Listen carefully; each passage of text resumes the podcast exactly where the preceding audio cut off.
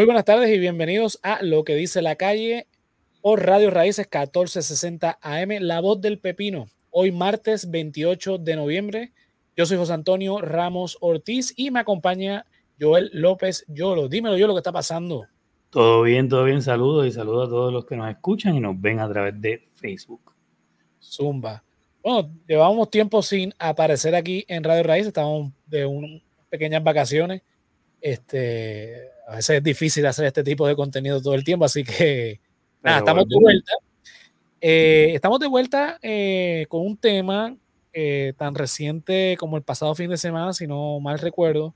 Se dio una actividad en La Palguera, en Lajas, este encendido navideño que aparentemente típicamente se hace todos los años, pero que en, este, en esta ocasión la Secretaría del Departamento de Recursos Naturales y Ambientales prohibió debido al impacto ¿verdad? Eh, ambiental que este tipo de actividad eh, da, en, la, en, la, zona. Estamos hablando ¿verdad? del lugar de la, donde está la, bahía bioluminiscente, aparte de todo el ecosistema, ¿verdad? Acordémonos que la luz eh, en la noche afecta a, a, muchísimas especies. Lo que pasa es que pues, en las zonas urbanas en donde se ha desplazado bastante la naturaleza, pues estamos acostumbrados a tener luces encendidas. Pero la realidad es que afecta igual. Sabemos que obviamente que en esta área de Laja, que es un poquito menos urbana, que es mucho más natural y demás, pues aunque sea algo típico nuestro, puertorriqueño la Navidad, y que nos gusta encender y que nos gusta las luces, que nos gusta el holgorio, pues, o sea, el conocimiento evoluciona, es lo que quiero decir, y, ¿verdad? Exactamente. Eh, digo esto porque el argumento en contra de la prohibición por parte de la secretaria es de que no, esto se lleva años haciendo, ¿por qué ahora esto eh, se ha convertido en una cuestión política y no debe ser? Mira, independientemente de cuáles sean las razones y motivos que tuvo la secretaria, tiene base de hecho científico. Hace 20 años, 30 años, quizá existía el conocimiento, pero no la conciencia. Hoy están las dos y el conocimiento evoluciona porque constantemente los científicos estamos en constante investigación y constante descubrimiento. Y digo estamos porque este servidor estudió ciencias políticas, soy científico social. Hacemos el mismo procedimiento que, que, los científicos naturales. El método científico lo aplicamos igual, lo que pasa es que ellos tienen unas metodologías diferentes en cuanto a la experimentación, porque nosotros, por ejemplo, nuestra experimentación mayormente es la observación, pero ellos pueden experimentar de otras maneras que quizás nosotros no. Pero es lo mismo. Digo eso porque oponerse a, nuevos conocimientos es encerrarse y no debe ser la actitud que debe tomar la población. Yo entiendo que la secretaria de, Recursos Naturales pueda tener motivaciones políticas.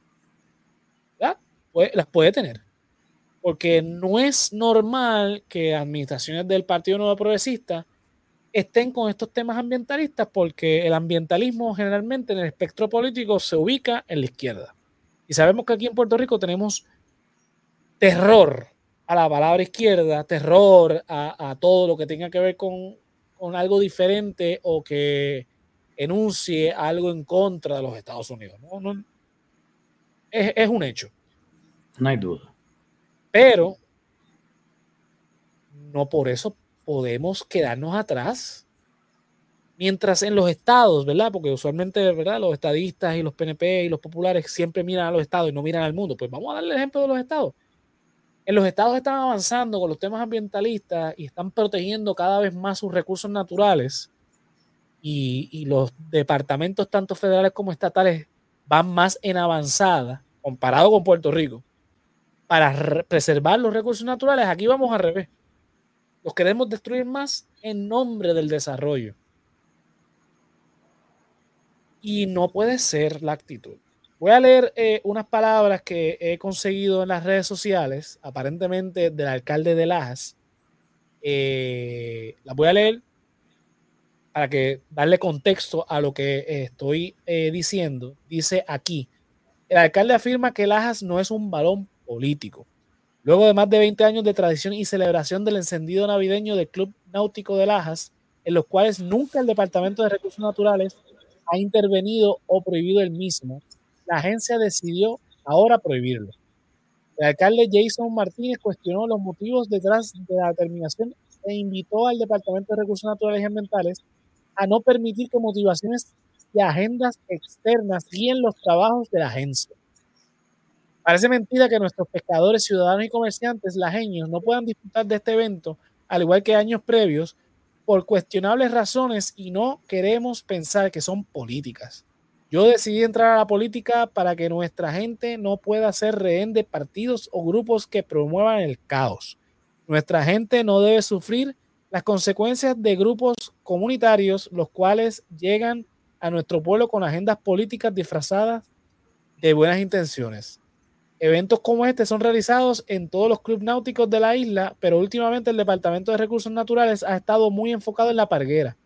El alcalde subrayó que es cuestionable cómo ahora cambian de postura en cuanto a esta actividad, tras el alegado reclamo de entidades con agendas políticas. La pregunta que debemos contestar, que debe contestar el departamento es si van a terminar las reparaciones en Playeta Rosada, si van a tener personal suficiente para cuidar la reserva, si van a comenzar los trabajos de Matalagata, que desde el huracán están en mal estado.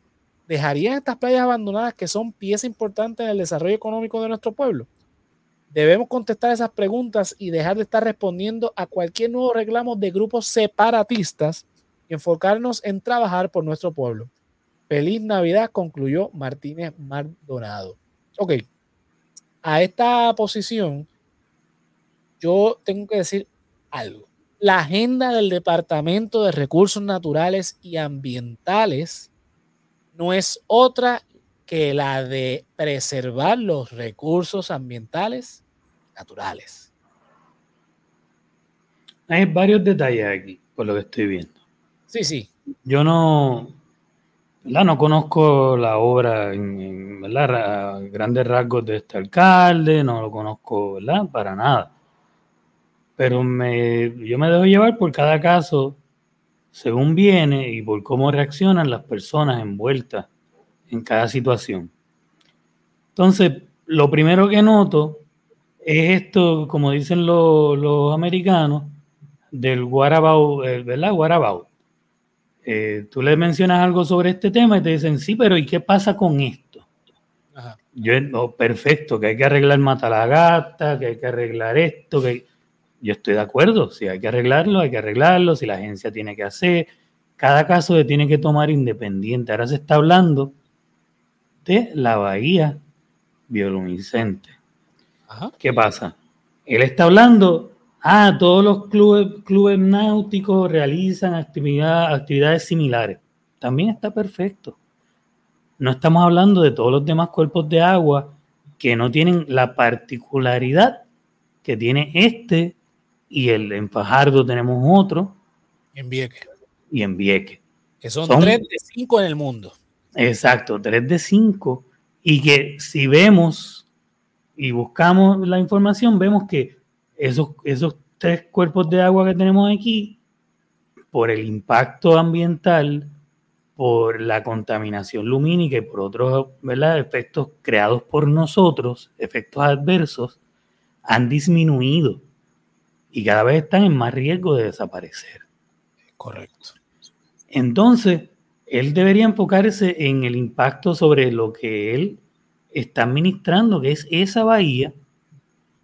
Y las tradiciones son hermosas y las disfrutamos y qué lindo que las lucecitas, pero tenemos que poder ajustarnos según el conocimiento que adquirimos.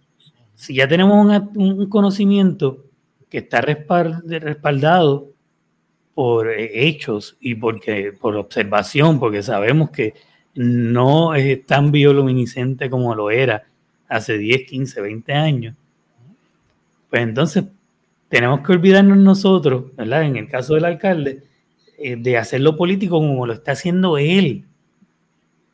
Y tenemos que preocuparnos, no solamente porque hay que es que el pueblo bendito no va a ver las lucecitas en el mar, que las vean en tierra y hacemos otra cosa hacemos una actividad y tenemos la oportunidad de crear algo nuevo, de él ser el, el, el, el creador de algo nuevo para el pueblo, y desarrollar algo eh, original que a la misma vez promueva el que se le dé vida y se desarrolle ese cuerpo de agua para futuras generaciones, para que todos lo disfrutemos, para que la vida que está ahí siga, este, ¿verdad? Que, se pueda disfrutar, que, que, esa vida crezca.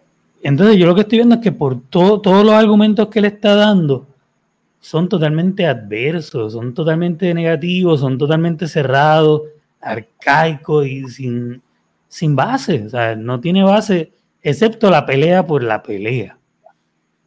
Y, y tú dices algo interesante, Yolo, arcaicos.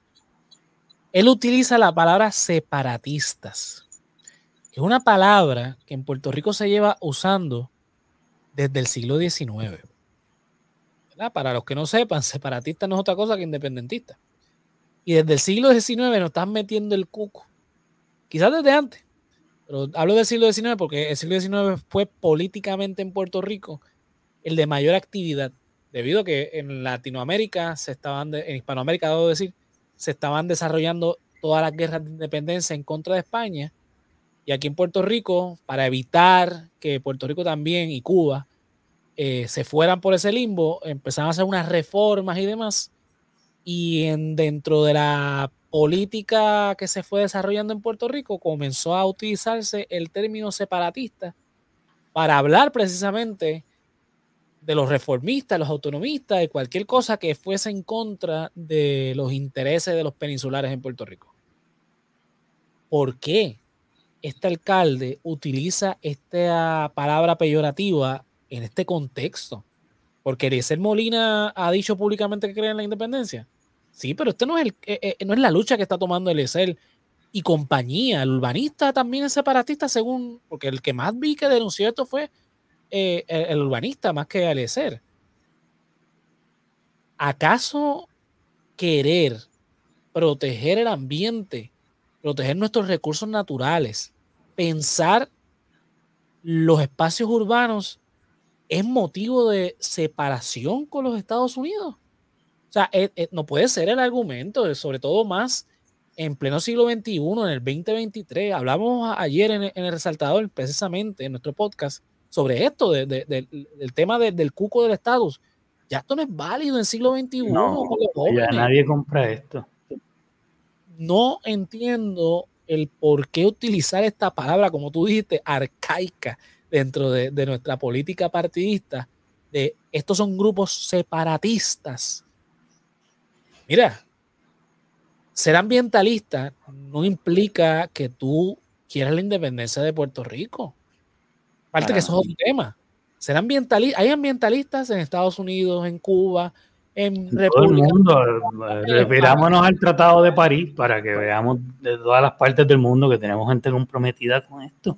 El ambiente es el ambiente, no tiene que ver con temas político-partidistas.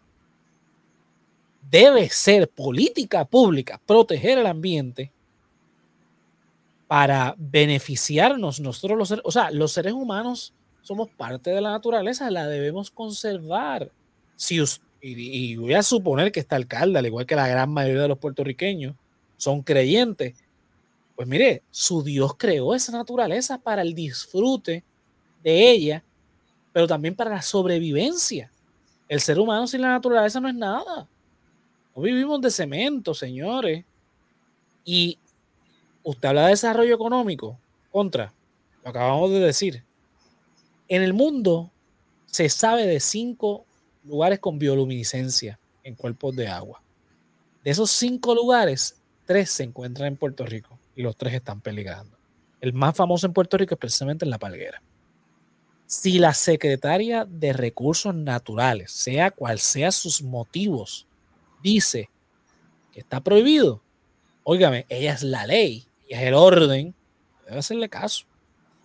Y ahí es donde quiero ir, ¿verdad? Con la otra parte, y tú me vas a decir yo lo que opinas, de que aquí el tema de la ley y el orden aplica solamente a los pobres, porque cuando fuimos a protestar, digo fuimos, yo no estaba, pero apoyé la causa, a protestar precisamente en, la palguera por el tema de, la casa de los suelos de Jennifer González, las otras casetas también que estaban construidas ilegalmente, apareció la fuerza de choque.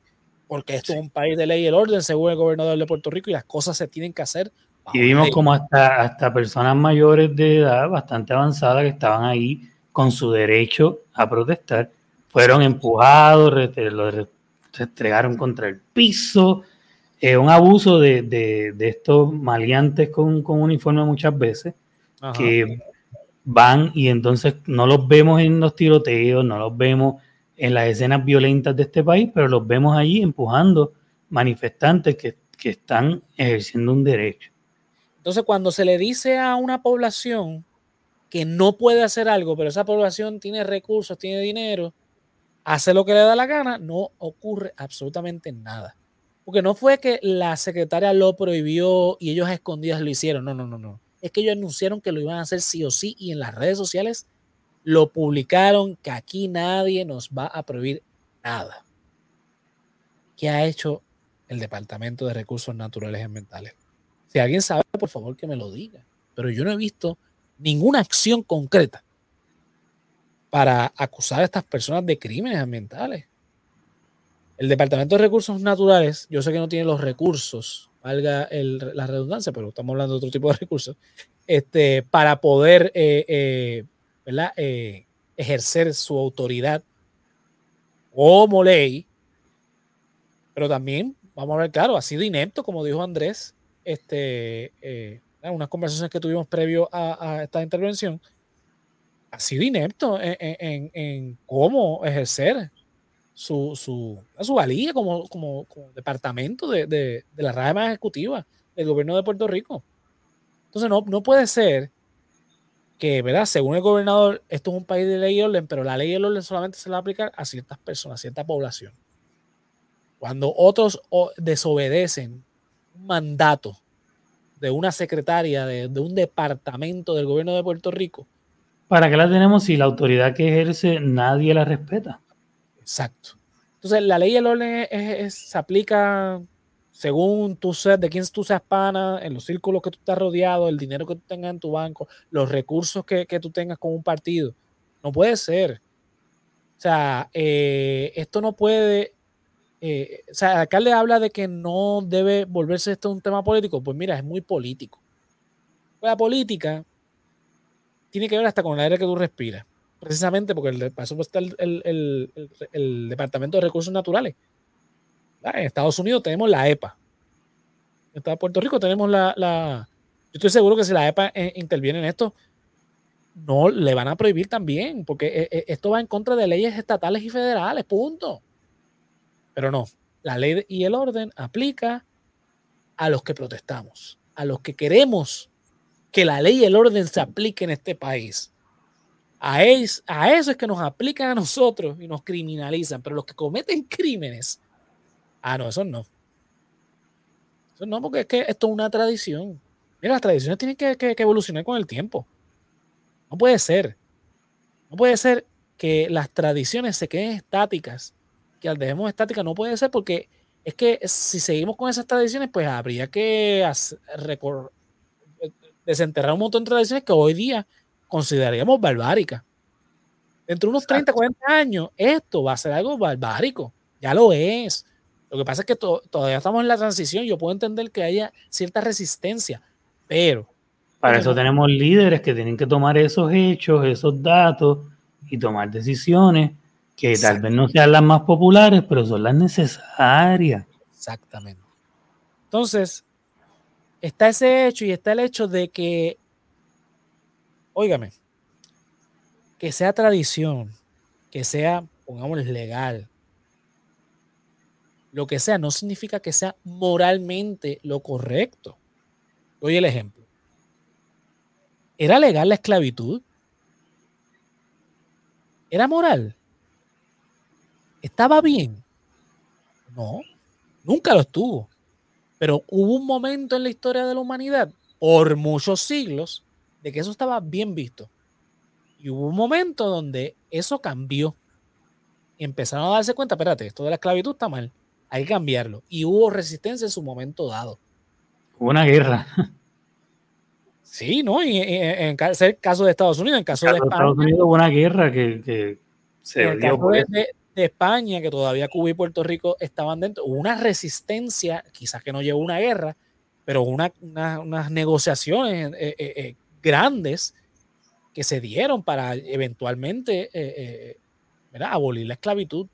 A punto de que, por ejemplo, Puerto Rico sí cumplió con el plazo, pero Cuba se le dio una extensión por, porque hubo unas consideraciones por parte de España con Cuba, ya que había mucho más esclavos en Cuba que en Puerto Rico, pero el punto es que se tuvo que ceder eventualmente porque los tiempos cambiaron. Lo mismo podríamos hablar de la segregación, lo, lo mismo podríamos hablar de colonialismo, lo podríamos hablar de un montón de temas que en su momento dado, por ejemplo, la quema de brujas. O sea, la, Santísima Inquisición. Eso era legal. Era moral. No, inclusive siendo de una institución de la iglesia. No podemos crear esta ilusión de que porque es legal, es moral. No. Porque es legal fumar cigarrillos, beber alcohol, pero sabemos que es adverso a la salud. Ah, pero lo malo es fumar marihuana. Casualmente, exacto. Cuando todo hay que reevaluarlo. O sea, eh, tenemos que, dejarnos. Yo sé que los conservadores quieren ser conservadores en todo. Quieren conservar hasta, hasta el más mínimo detalle. Unas lucecitas que prendas en la bahía versus unas lucecitas que prendas en la plaza, no va a ser la diferencia. Ya. Vete la plaza pública de Laja. un árbol de Navidad enorme. Si quieres, hazte un, encendido que, tenga los Reyes Magos, el Santa Claus más grande, qué sé yo, hazte un invento, como digo yo, lo reinvéntate. Pero ¿por qué tienes que hacer algo en donde ya la evidencia científica dice que está mal y hubo un mandato por parte del Estado donde no debes hacerlo. Ah, que hace 20 años esto es una tradición. Ya no se puede hacer. Puede ser exactamente igual sin el botecito y la lucecita. O sea, la lucecita la puedes tener en otro lado, pero lamentablemente ya tienes pruebas, tienes una evidencia que sustenta el que tomes una decisión diferente. Entonces, con esa evidencia, de nuevo, tal vez no sea la, la decisión más popular, la decisión que, a todo el mundo le vaya a encantar, pero es la necesaria. Entonces, alguien que está administrando, ¿verdad? La posición del alcalde, tiene que saber que no puede solamente buscar el favor del pueblo dándole todo lo que quiera, así le haga daño. Porque hay situaciones donde lamentablemente hay que hacer lo que, lo que es el, lo que va a ser el bienestar del pueblo, así el pueblo no lo ve así en ese momento. Y este era un buen momento para eso. Y el alcalde pues se dejó llevar por, porque no, esto es político. Y, o sea, es, es increíble eh, que estemos en un mundo tan polarizado en donde no podamos ver el argumento del otro simplemente porque el otro está en, el, en otro lado del espectro político. Ya, eh, en el siguiente segmento hablaremos un poco de eso, pero en concreto de lo que estamos hablando aquí, es como que, y voy a usar el ejemplo de Eliezer Molina.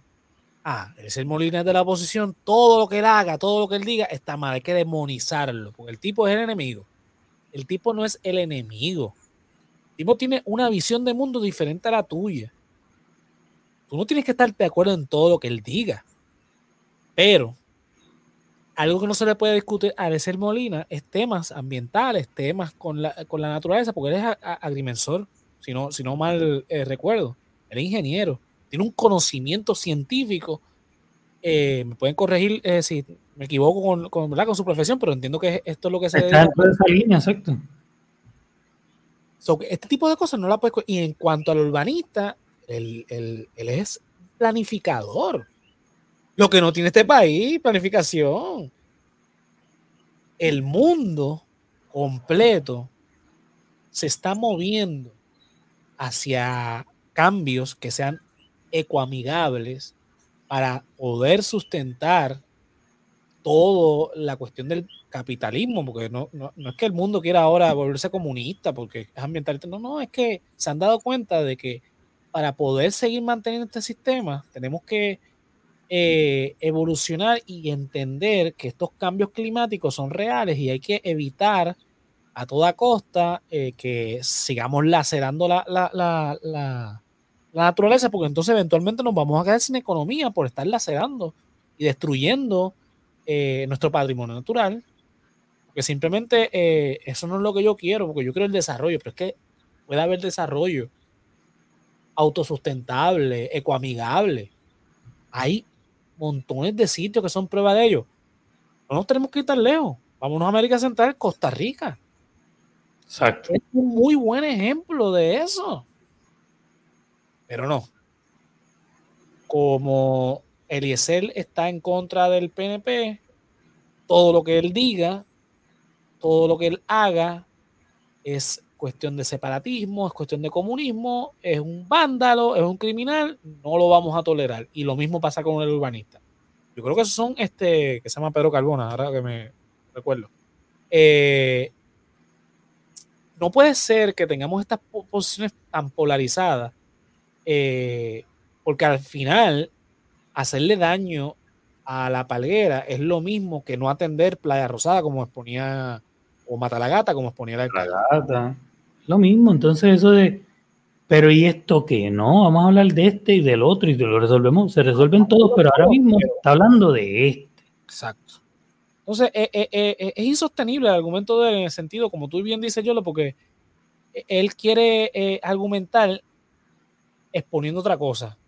Desviando la atención, eso está muy mal. No, no puede ser ese el, motivo, porque, mira, se lo voy a explicar al alcalde y a todos los que estén en contra de, esto, y todas las personas que llevaron a cabo la actividad y retaron a la Secretaría de Recursos Naturales y Ambientales y al Estado. Eso es terrorismo a cierto punto. Y no podemos permitirlo. Señores, es cuestión de razonar, es cuestión de entender, es cuestión de ser humano. Tú no puedes empeñarte como un nene chiquito. Es más, un nene pequeño es más razonable que ustedes ustedes los que están eh, eh, eh, diciendo que esto hay que hacerlo sí o sí, porque ninguna secretaria de, recursos naturales me va a decir lo que tengo que hacer por motivaciones de, un grupo es Que yo creo que en, cualquier otra parte del mundo estuviese ido a un tribunal y se hubiese tomado medidas a nivel de, de verdad de ir a un árbitro que el árbitro hubiese tomado una decisión final no de que el alcalde diga yo lo voy a hacer y ya y que no hayan consecuencias y, si hablamos de países de ley y orden, cualquier país de ley y orden que se respete, que es la mayoría de los estados del mundo, si el gobierno dice no, tú no lo haces y punto. Al menos que cuando el gobierno diga no a algo sea en contra de los intereses del pueblo, que no, lo, no Entonces va donde un árbitro, va al tribunal, va, y hay, no, hay unos métodos, no es decir que no y ya. Sí, sea, estamos hablando de que eh, eh, eh, esto fue una decisión que no debió cuestionarse. ¿Por qué la estamos cuestionando? ¿Por qué retamos? Ahora, cuando el Estado entonces va en contra de los derechos humanos de los puertorriqueños, esta gente no va en contra del, Estado. Cuando se violan los derechos, cuando se hacen protestas y, y hay macanazos, cuando cierran escuelas, nadie protesta, cuando o sea, se van literalmente en contra de los intereses del pueblo. Esta gente no protesta, es todo lo contrario. Pero nada, nos vamos ahora a una pausa, pero regresamos en breve aquí en lo que dice la calle con Víctor Rivera Pastrana en el 1460 AM, la voz del Pepino Radio Raíces. Y Regresamos en breve.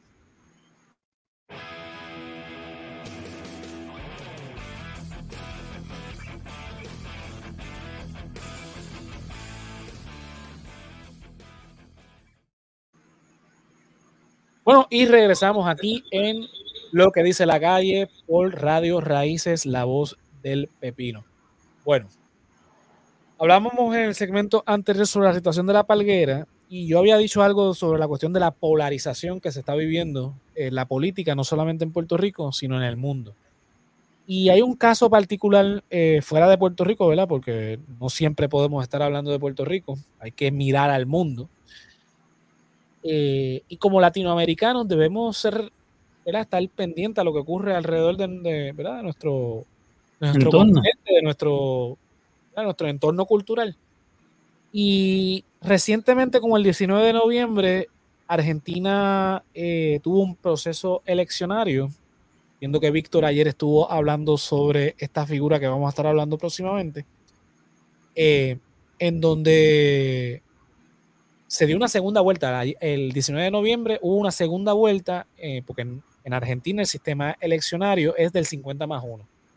Si en una primera vuelta tú no logras la mayoría absoluta, que es el 50 más 1, te tienes que ir a una segunda vuelta con los dos candidatos que más votos obtuvieron. Esa primera vuelta Sergio Massa y Javier Milei fueron los que más votos obtuvieron. Sergio Massa es el actual eh, ministro de Finanzas, me parece, de la República Argentina, perteneciente al peronismo, y Javier Massa es Milei. La. Alianza de esa como la que se está dando aquí en Puerto Rico, pero allá se pueden hacer coaliciones. Aquí no. Este, y Javier Massa surge de eso, pero Javier Massa es una, perdón, este, Javier Milei, sorry, mezclé los nombres. Eh, Javier Milei es una figura bien, bien controversial, muy particular, nos recuerda mucho a Donald Trump en Estados Unidos, porque Javier eh, Milei utiliza mucho el populismo. Populismo no es otra cosa que decirle al pueblo que quiere escuchar, pero trabajar bajo los intereses de, otro lado. O sea, la agenda de él no necesariamente del populismo, no necesariamente es a favor del pueblo. Entonces Javier Milei utiliza muy bien este, este discurso populista y todo este personaje de, hombre loco que, hace cosas raras, que se presenta en los medios así y con esos ojos de, de, de demente, pero obviamente una persona brillante, tipo es economista, profesor en economía en, en Argentina. Y en Argentina está pasando una situación eh, grave en la economía. El peronismo, que no es un fenómeno, fenómeno ni de izquierda ni de derecha, yo lo considero un poco más de centro, reformista más que nada, eh, apelando siempre a justicia social y al nacionalismo. Por eso es que no lo puedo clasificar de derecha, porque aunque tiene elementos nacionalistas, tiene también elementos de, justicia social que se van más para la izquierda, o que va más al centro. Y es un tema bastante interesante el peronismo en Argentina, que hay muchísimas investigaciones sobre el tema, que podríamos estar horas hablando sobre esto, pero para concentrarnos en lo que está pasando en Argentina en los últimos, las últimas décadas, vamos, el peronismo no ha logrado canalizar bien las necesidades del pueblo argentino, me explico. Aquí todo el mundo debe recordar la figura de Menem, por ejemplo, presidente de la Argentina, a principios del siglo XXI, cuando la, la moneda argentina llegó a cero y creó una crisis sin precedentes en Argentina, donde muchos argentinos tuvieron que salir de Argentina porque perdieron todo a, eh, consecuencia de la, de la política pública de Menem, que pertenecía al peronismo. Muchos, muchos argentinos terminaron en Puerto Rico, una comunidad enorme de argentinos en Puerto Rico, producto de, de esa crisis y a través del tiempo, pues el peronismo se ha reformado, pero no ha logrado llevar la economía argentina a lo que alguna vez fue. Argentina fue una potencia económica eh, de América Latina, con todo de que tuvo dictadores como este y demás. Ah, unos periodos eh, tristes de, de, de, nuestra América Latina y Argentina fue parte de eso con, con, varios dictadores. Pero aún así, Argentina en un momento dado fue una potencia. ¿Qué pasó con Argentina? Porque Argentina tiene todo el potencial de seguir siendo una potencia tan grande como los Estados Unidos. Pues, es precisamente ese populismo llevado por el peronismo, las derechas más conservadoras de Argentina han llevado a la crisis que, que, que tiene hoy día. Comentaba con Joel ahorita, eh, por ejemplo, ahora mismo chequeamos y el cambio del peso argentino a, dólar, estamos hablando de que por cada dólar son 360 pesos argentinos o algo así. Creo que en un momento dado fue hasta más. y constantemente estamos en ese sub y baja. No hay estabilidad para nada. Esa, moneda no tiene nada de estabilidad, lo cual, pues, mm, ¿quién va a invertir? ¿Quién va a mover esa economía cuando tú no sabes qué va, o sea, qué va a costar tu dinero, tu inversión el día de mañana? Exacto. Entonces, ante esa situación, no sé qué le, qué, por qué mente le pasó al peronismo decir, bueno, Sergio Massa es el, candidato, siendo Sergio Massa el responsable hasta cierto punto. Yo no diría el 100% responsable, pero fue el que le explotó. Pero la cara, la cara es el, el sí, consecuencia de, de, administraciones pasadas, como le encantaba decir a, a Fortuño. Todo es una acumulación de un montón de cosas y a quien le explota es a Sergio. Pero independientemente de que haya sido de administraciones pasadas, cómo tú pones como candidato a la presidencia de la República a la persona que estaba encargada precisamente de esa situación que, está ocurriendo en Argentina. Entonces, ante eso, llega la figura de Milei, que con todo eso locura, está, la propone al pueblo argentino una solución a, a las cosas inmediatas. El peronismo te habla de la justicia social y de todas estas cosas, pero lo que está sufriendo el pueblo argentino es que, ajá, pero mañana lo que tengo hoy en el banco, mañana no cuesta lo mismo. Entonces, ¿qué me asegura a mí, lo que dice yo? La estabilidad económica, no tanto de las inversiones, sino de mi día a día. El día a día, totalmente, que yo estoy trabajando por lo que creo que estoy trabajando. Ajá, entonces cobro y entonces, a ah, contra, me puedo, este, puedo hacer la compra de la semana, puedo comprar las cositas que necesito, pero cuando cobro el cheque y voy al supermercado, no me da ni la mitad. Ya, ¿qué pasó aquí?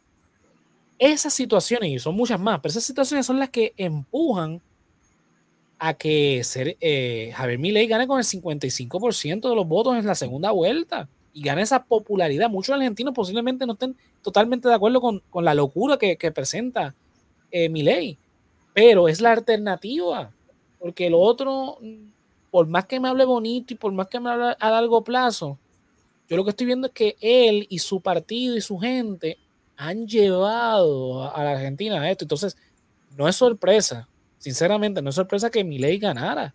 Pasó, pasó lo mismo con Trump. Trump, bajo un texto un poquito diferente, pero bajo más, o menos las mismas premisas, eh, eh, situaciones económicas precarias, eh, unas políticas públicas a largo plazo de, de, de, Obama, pues podían o no desplazar, se sentían desplazados ciertas comunidades, entonces llega Trump a darle voz a esas comunidades, aunque realmente él nunca representa esas comunidades. ley pasa, pasa lo mismo. Es una figura que te dice, yo voy a dolarizar la, la, economía argentina mañana, yo voy a, a eliminar un montón de, de, de, ministerios, como le dicen allá, acá serían departamentos, montón de ministerios que no sirven para nada, que lo que hace es que mucha gente depende del Estado. Algo que pasa aquí en Puerto Rico también. Existen muchas dependencias gubernamentales que sabemos que son para las batatas políticas. Allá en Argentina, imagínate, una, una nación de miles de millones de habitantes, o un estado tan grande como el estado argentino, que tiene un montón de ministerios. Mi ley sale en un video diciendo, te vas, y te vas, y te vas tú también, y te vas tú también. Y dice, contra, ese es el presidente que necesitaba, que va a cortar toda esa grasa, va a dejar lo esencial. Uno lo analiza a largo plazo, sabemos que es peligroso, pero la gente lo que está viendo es contra, va a haber ahorros en el gobierno, la economía se va a estabilizar, no me van a robar, no van a haber batatas políticas. Pues claro que sí, mi voto es tuyo. Exactamente, estamos, estábamos hablando, ¿verdad? Le preguntamos a unas amistades Argentina y nos comentaban eso, que a pesar de que eh, inclusive esta amistad que nos hablaba comentaba, pues el país ha visto unos cambios, unas mejorías en cuanto a temas sociales en los últimos tiempos y mi ley, pues hay unas cosas que no apoya o no piensa seguir en cuanto a esos planes que, que han habido, esos cambios, pero la gente necesita un respiro a nivel económico. Y entonces la gente hasta cierto punto ha decidido a su pesar eh, dejar a un lado ese progreso que ha habido a nivel social por ese respiro económico que tanto necesitan. Y eso es lo que estamos viendo. Estamos viendo eh, cómo eh, pues, mucha gente, a, pesar de que el país pues. Pues, ha tenido un desarrollo a nivel social que ha sido bien grande, ¿no? Este, pues muy bien y todo, pero, ah, o sea, no, no puedo comer, o sea, entonces, ¿qué hago? Y llega Este, este señor con esta imagen bien, ¿verdad? Del libreto de Trump. Lo único que, como decíamos antes, Trump lo, lo vive 24-7. Eh, este señor pues creó un personaje, ah, ¿verdad? Con el guion de lo que es Trump y logra entonces llevar ese mensaje de no, este, voy a eliminar todo esto que, que está de más, eh, no voy a tomar más préstamos, voy a estabilizar la moneda, tu dinero por fin te va a rendir. Eh, y entonces, pues, logra que la gente tome este, este voto de, bueno, esto es diferente, que es lo que mucha gente pensó con Trump, ¿no? Esto no es un político, es alguien diferente. Exacto. Y aquí estamos con él. Sí, y, vuelvo, no estoy de acuerdo, pero entiendo de dónde viene ese voto Digo, yo no tengo que estar de acuerdo, no, eh, esto es un asunto de Argentina, Argentina tiene que, que ¿verdad? bregar con sus asuntos. Yo nunca me he gustado eh, decirle a otro país como, ¿verdad? A mí no me gustaría, a mí no me gusta que Estados Unidos, por ejemplo, esté en Puerto Rico y dicte lo que Totalmente. Esto es una observación, ¿verdad? Nosotros estamos observando y reportando, por eso nos tomamos esa tarea de, hacer preguntas a las personas que sí lo viven, que, que sí lo sienten. Javier Milei, dentro del espectro político, es una cosa contradictoria. Él creo que se autodetermina anarcocapitalista o anarcoliberal, lo que sea que él diga. Cualquiera que sean los términos que él utiliza son bien contradictorios. Porque el anarquismo es muy de la izquierda, de la extrema izquierda, y el liberalismo es de la extrema derecha y lo que él propone es una melcocha de cosas. Él, por ejemplo, está en contra del aborto, pero no tiene ningún problema con el matrimonio igualitario. Eh, cree en el, Estado pequeño, pero eh, son una serie de contradicciones en cuanto a temas morales, temas sociales y temas económicos que no compaginan, pero pues eh, tenemos el resultado ahí, de que hay gente que es así, que piensa así, este, ¿verdad? Dijo unos comentarios también eh, sobre la gente eh, válida y demás, o sea, de como que, o sea, el tipo es Trump en todos los sentidos, en cuanto a temas sociales, pero entonces también eh, diciendo cosas, porque Argentina está en un tratado ahora mismo, eh, que se llama las BRICS, que es donde está China, este, Argentina, South Africa, que es un tratado económico, que beneficia a, Argentina eh, y demás, pero que él dijo que lo va a sacar de, no, con comunistas él no negocia. Es el libreto de Trump, el Tratado de París, es el libreto de Trump. Pero entonces lo vemos ahora. Mucho más reservado después que ganó. Sí, porque eh, eh, China expresó su, su, ¿verdad? su este, felicitaciones a Javier Milei, bla, bla, y él contestó de una manera muy serena y, y muy, muy diferente a como se proyectó en la, en la, en la campaña, que vamos, si usted tiene redes sociales, se mete a TikTok, a Instagram, la cantidad de videos que hay de las entrevistas, de las cosas que dice y hace, de la campaña, son monumentales porque es que el tipo, quizás para los argentinos no, pero para nosotros que estamos afuera, nos da gracias porque el tipo es un personaje quizás para Argentina, que es un tema serio, obviamente no, no, no da gracia de ninguno de los dos espectros, ni de la izquierda de la derecha. Pero se pasa diciendo cosas, no, porque los zurdos, que sea aquello, que sea lo otro. O sea, e, e, el, tipo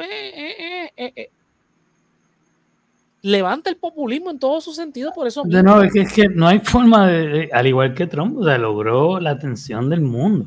Exacto. Y es, y este tipo de personas, como en, Brasil, eh, Bolsonaro es que se llama. Bolsonaro. es lo mismo. Y mira lo peligroso que resultó Bolsonaro para, para Brasil, al punto que volvió la izquierda otra vez a, a, gobernar con este eh, Lula da Silva. Y eso es lo que me preocupa a mí del mundo ahora mismo, que eh, eh, es un extremo o el otro y no hay un balance. O sea, no, mira, yo siempre he sido partidario de que debe haber balance en las cosas. No podemos jalar ni de un lado ni del otro. No es que yo me considere de centro, me considero más centro izquierda, pero yo puedo sentarme a dialogar con alguien de derecha siempre y cuando no sea una persona extremista que entienda y yo puedo entender también, eh, eh, o sea, es cuestión de dialogar y eso es lo que necesitan los países. Si este señor logra enderezar la, economía de Argentina, bien. Pero no podemos ir a los extremos de, esto no se puede hacer porque, eh, o sea, uno de los ministerios que quiere eliminar es el Ministerio de Salud. ¿Cómo tú eliminas? Hay que ver que tanto de esto es parte del guion también y que tanto de esto es, es real eh, Trump habló mucho de la muralla y sabíamos desde siempre que eso no iba a pasar. Claro. Eh, y muchas cosas así por el estilo, ¿no? Que eh, esto de que iba a prohibir la entrada de, la gente del Medio Oriente, vimos que hizo un aguaje que sabíamos que no iba a llegar a nada, detuvo unos vuelos unas cuantas horas y hizo mucho ruido y todo quedó ahí, después no volvió a hacer nada más el resto del cuatrenio, y así por el estilo. O sea que hay que ver, este señor se ve eh, por lo menos desde acá a lo lejos, como un poco más medido y más entendido de los temas políticos que, Trump, ¿no? Que, apenas se, ve que sabe leer. Exacto. Sí, Donald Trump en la presidencia estuvo más tiempo haciendo golf, eh, viendo televisión y tomando... Y, y en Twitter, este, peleando con, con gente en, este, no medular para nada a la política del país que representaba. Eh, en el caso de Miley hay que observarlo, obviamente. Eh, no sabemos cómo, ¿verdad? Porque esto, digo, no sale de la nada, pero no tiene una trayectoria política, igual que Trump. A diferencia de otros presidentes argentinos que vienen de una trayectoria, eh, fueron diputados, fueron gobernadores, fueron este, senadores de la República, hasta llegar finalmente a, la presidencia. Este señor no necesariamente es eso, pero responde a un vacío eh, de representación que se ha dado en Argentina, porque, mira, volvemos, Argentina es un país que tiene un potencial económico enorme. Argentina tuvo la palabra que no puedo decir aquí al aire, pero bien puesto en su sitio, de enfrentarse a una de las potencias más grandes del mundo, que era Inglaterra, que es todavía Inglaterra, en una guerra por las Malvinas. Las Malvinas, sí. perdieron la guerra, pero, pero pudieron eh, eh, hacer eso. ¿Tú crees que otros países pueden hacer? No, Argentina lo pudo hacer. Y no estoy aplaudiendo ese, e, ese acto. Que no, no, es un hecho que pasó y se, se resalta, punto, que es lo que nosotros hacemos, resaltar. Eh, eh, y, pero lo que quiero decir, es poner con eso es lo grande que fue Argentina en un momento dado y que todavía para mí lo es, porque tiene todavía el potencial de serlo. Pero lamentablemente eh, se ha desperdiciado. Yo creo que mi ley lo que está tratando de, canalizar es rescatar lo mismo que decía Donald Trump. ¿Qué era lo que decía Donald Trump? Make America great again, MAGA. Mm. Y es básicamente este discurso de este señor en Argentina, que esperemos para el bien del pueblo argentino sea algo bueno. Yo no lo dislumbro de esa manera porque el tipo... Sí, hasta que no veamos cómo se desenvuelve, si suelta ese libreto y de verdad se dedica a administrar y a, crear política y a cumplir con lo que sí puede, entonces, pues bueno, ¿verdad? Eh, ahí puede decir, ok, el Señor sí tiene la cabeza en los hombros, ¿no?